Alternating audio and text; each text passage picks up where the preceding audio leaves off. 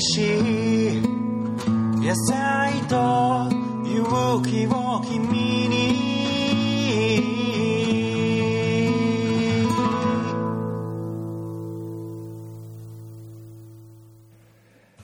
はい、えーと、小脳ラジオ、何回だろう ?7 回かな ?6 回か7回ですけど、そんな言ってるうん、多分、えー、日本に戻ってきました。どうもおかえりなさいはい、ただいま帰りました。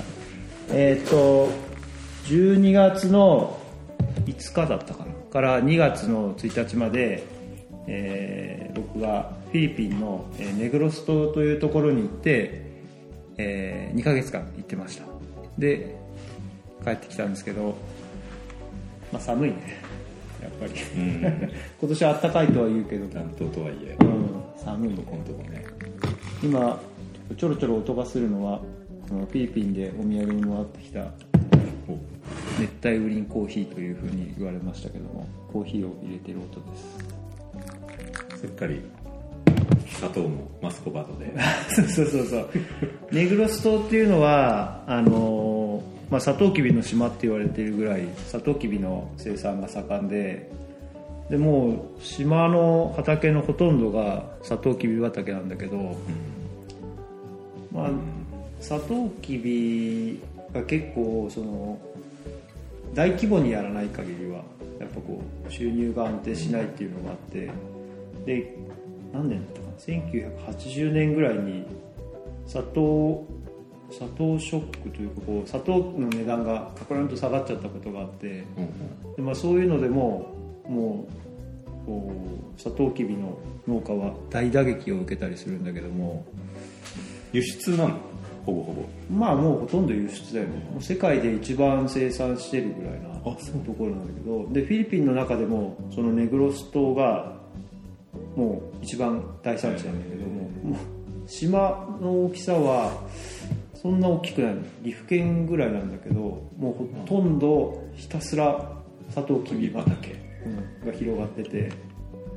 でえっとね今回行ったのはうんと NGO の、えっとね、イカオワコっていう団体があるんだけどもイカオワコっていうのはねあのそのネグロスの言葉でネグロスの言葉はイロン語っていうんだけど、フィリピンってこう島によって全然言葉が違うのね。だからタガログはみんな話せるんだけどそのネグロス島ではイロンゴ語っていうのを話すんだけどイカオワコっていうのはあなたと私だったかな私とあなただかなあなたと私っていう確かそういう意味の NGO なんだけどそこがあのマングローブの、あの植林とか、有機農業の普及とかそういう活動をしてる中であのちょっと有機農業の、えー講師を誰か派遣してほしいっていうのがあって、素晴らしい。それで2ヶ月間いたんだけども。もう結構ね本当にあれよ。あの普通に畑で作業、クワ 持ってさ畝立ててさ、で苗作って植え付けて水やってとかさ。本当まあ日本で夏やってるのと変わんないようなことだけど。でもびっくりするのがトラクターとかトラクターはおろか管理機とかさ、ああいうエンジンで動く機械が一切なくて草刈り機すらない。いまだにこう水牛で隙を引いて畑を耕してでスコップとクワで畝を立ててで草刈りって言ったらなんか刃渡り4 0センチぐらいのこうシュガーケーンナイフっていうでっかいでっかいナイフで振り回しながら草を刈るのよ。だからもうすげえ時間かかるしこう いつ終わるんだろうみたいな。で午前中2時間ぐらいかけて15メートルの畝が1本とかもうそんな感じなんだけど農家ででしょ？そうそうそう。すごいよね。考えらんない。さ水牛なんてなんかまあ飾りっていうかさ今はもう使ってないんだろうと思ったけどもでも水牛ないところは全部手で耕してるでもまあ日本もさ、今地主さんの話とか聞くとうん、みんな牛とかね。馬とかね。うん、好きで好き引いてたって言うけどさ。いやーびっくりしたね。だこっから何十年かでこうなっちゃう。こうなっちゃうというかこうなるのかこうななるのかな。あのサトウキビの畑は広いからそこはねあのトラクターが結構でかいのそれは。な100馬力ぐらいだと思うけども。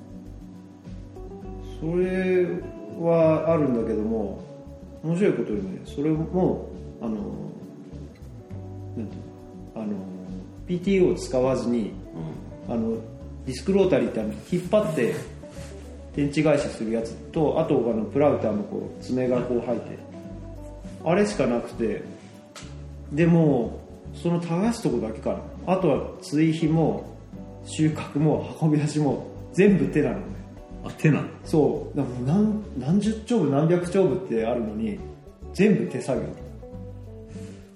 なんかでも沖縄とかも結構そんな感じああでもなんかね向こうで沖縄の人にも会う機会あったんだけど、沖縄でも収穫は結構機械がある。あそうなの？なんかこうこうなんかねぐるぐるこの三角形のこのコーンみたいなのが回って刈り取る機械とかがあってそういうのも使ってるって言ってたけど、まあ面積的に言ったらネグロスの方が断然断然広いのに全部手作業っていう。いや。それさ産まあ産業メインの産業は農業ってことでしょネグロスす農業っていうかもうサトウキビね。サトウキビ、なんかでっかい会社がやってて。いや地主さんが大地主が何人かいてでまあ小作作人っていうかその刈り取りのこうグループみたいなのとかもあるみたいでそういう人たちを雇って収穫してそしたら工場に持ってってこう絞って精製してで輸出する教えに行ったさとうん。その小農の人たちはさ。小小農だね。まさしくまさしく小農なんだけど。どう？どうしてあの野菜とか売って。これがさまあ日本も一緒だけど教えに行ったところはあの結構上流のうん。なんかあんまりこう広くこう畑とかが取れないようなところ中で山間地。ここと一緒でさだからなんか日本にいるのと同じだなと思ったけどだから大きな機械とかが入れるような 全く、うん、やってることそのまんまみたいな。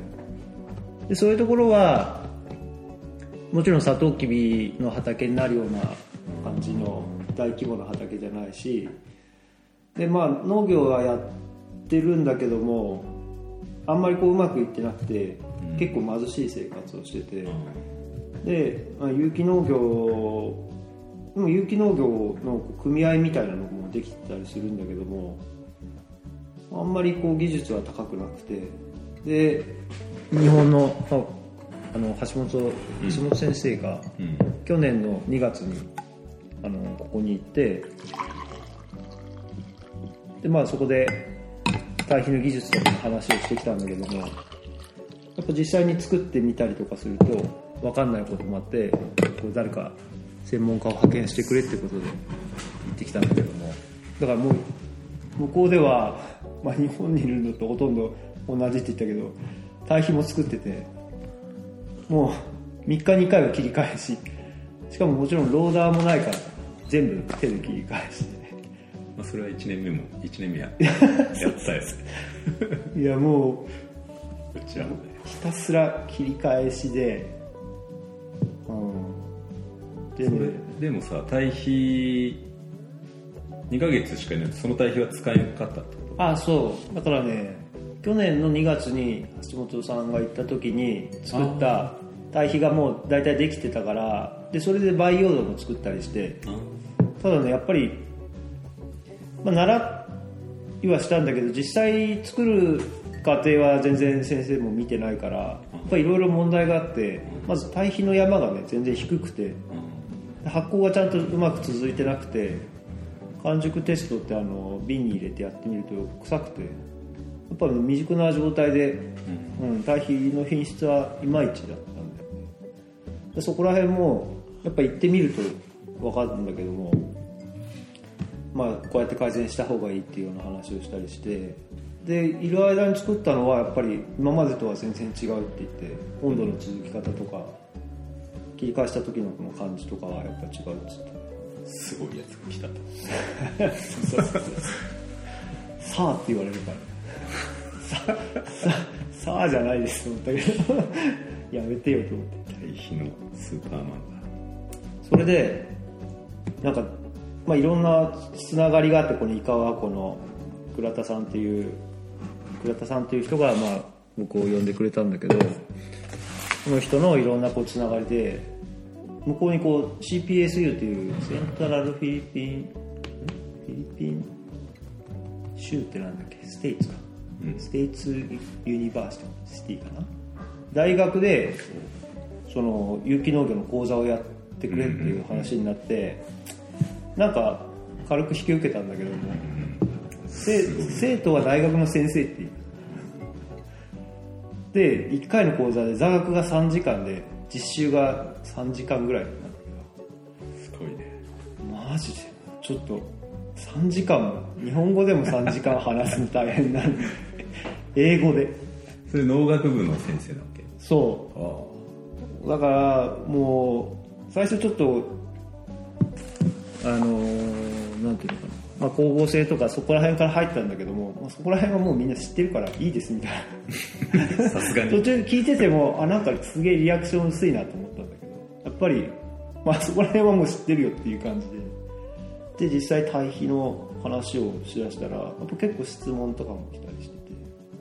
みんなすごい興味があって。で全部でね4回やったんだけど3週間にわたって4回やったの最後の4回目やった時に聞いたら分校が7つあってさそれぞれその遠くからみんな来てるんだけどもいくつかの分校ではもう堆肥作り始めたって言ってへてすごい興味はあるんだな。早いでしょ早い。やっぱ困っとるそう。結構ねうん向こうは今まではねあのミミズ堆肥あバーミバーミカスとかバーミコンポストって言うんだけどあのミミズをその餌になる、まあ、餌になるのは家畜の糞だったりあのサトウキビの搾りかすもうんとねバガスバガスじゃなくて、えーマドプレスっていうんだけども絞った後のおおでじゃないんだけどその残差も餌になるんだけどそれをこう薄く、まあ、2 0センチぐらいの厚さに敷いてそこにミミズをやるともうこの一番例えば枠の左側にミミズわーって入れるとだんだんこう右に移っていくんだけど土がねへー。ホロホロになっていくのミミズももうめちゃくちゃ増えていくんだけども。でその堆肥まあ堆肥っていうかミミズ堆肥日本でも売ってるじゃん、うん。あれが結構よく使われてるんだけどもそれもねちょっと品質的にもいろいろうんハテナなところがあったんだけどもしてるわけじゃないしね。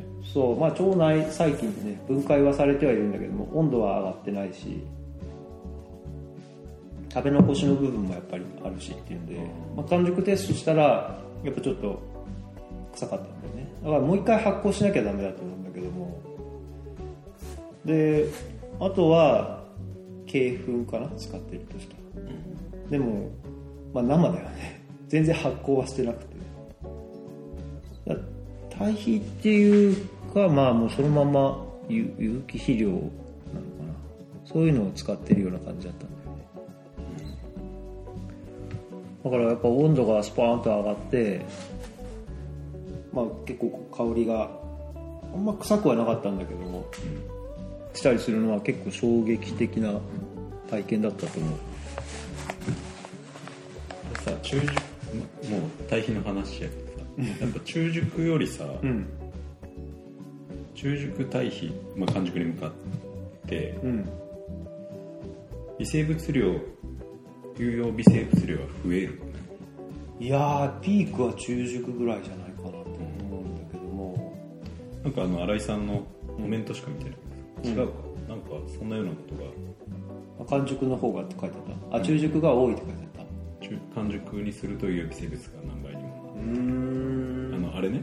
あのなんか最近野菜だよりかなんかね。ああれのフェイスブックの投稿を見とって。あうん。そうなんかなとどうだろう。なんか量では中熟後半ぐらいが一番多いみたいな感じけど。うん金層とかでいうと後半の方がもっと多いとは思う最初こう市場金がわーっと増えてその後こうそれを餌に好戦金が増えてってなって変わっていくんだけどそういう意味で金層が多いとうん。最終的に。そうそう。まあいいやそれは違うね。いやそれでね、まあ、フィリピンのそのげ有機農業を対比で支えるっていうのが、まあ、今回の一番のテーマだったんだけども、まあ、それそれ以前に結構栽培方法自体が割とラフですね、まあ、株間とかも全然すごい狭いんだよね。でなんかみんなこう不思議なことになぜか土寄せが好きでね、ピーマンとかさナスとかも土寄せするのよ。でそっから病気が入っちゃって で枯れてるんだけども。なんかあの台風が来るからあそう風に強くしたいって言ってですごい土を寄せる。んだよでなんかなんか病気なのかよすごい弱いって言ってですごいおかしいんだよ。葉っぱがいきなり地面からピャッてこう出てて。あ そんな予選の、うん、うわーっと思ってこれは何何やってるのって言ったらこう土寄せをしてるって言うからバーッと取ったらそこのところがもうアリがいっぱいいてでもうなんかちょっとカビも生えてるし。でそこを取って1週間ぐらいしたらなんか復活してきたって言ってさあ、すごい。いやなんかね結構そこそこでおおってなってうんなんかでまあいろいろ細かいさ静止の作業とかまああの誘引とか。そう誘引とかあとこう鼻の状態を見て健康チェックをしたりとかそういうのもみんなあんまり知らなくて教えるとなるほどみたいな感じでさすげえこう受けがいい、 English で。まあ怪しい English だったけど。いや3時間すごいです。3時間もうちょっと吐きそうだったね。始まる前。緊張しすぎて。あでも向こうの人さみんな英語は話せてでもう小学校からみんな結構英語ちゃんとやってるからすごいよね。すごいよね。農家のさなんかもうちょっといかにもな農家のおじさんいきなり英語でブラブラって話しかけてくるから おさ日本だったら絶対ないだろうと思うような。ないよね、うん。どっかの山奥行って。この辺のおじさんが喋るようなもんでしょ若い人だってさそんなにみんな話さないのにさ。いや結構すごいすごいなと思って。みんなバンバン質問してくるしさ。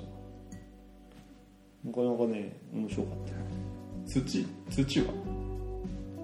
父はね、あのー結構島の真ん中に火山があって3年ぐらい前にも噴火したらしいんだけどその火山灰が割と積もっててうん。だから火山灰が積もってるところは割と超えてる感じの土なんだけどでもねなんかあの日本の黒木みたいに黒いんじゃなくて鉄分が多いのか赤い土で。で土はね深い。でここよりいい全ていい。全ていい。条件。だからスコップで掘ってもあの普通にサクサクサクサク掘って、まあ、畝もなんかこう作りやすい。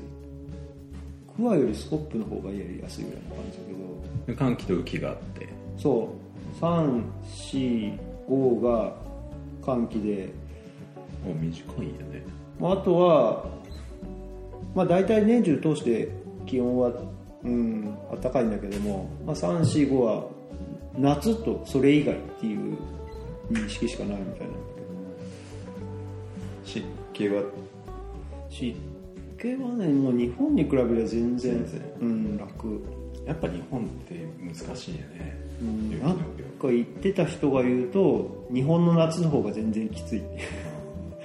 意外だったけどねそれ。はこっちの夏なんか大したことないそうなんだと思って。さ本当にさこここって特に日本の中でもまうん。あ痩せ地でそうだね。中山間地で。うん、なんでここでやるのぐらい。主要やいや世界の中でも有数のそうそう。修行地じゃん。と。だからフィリピンでがっつりこう有機農業やったら意外とうまくいそっちの方がいいかな。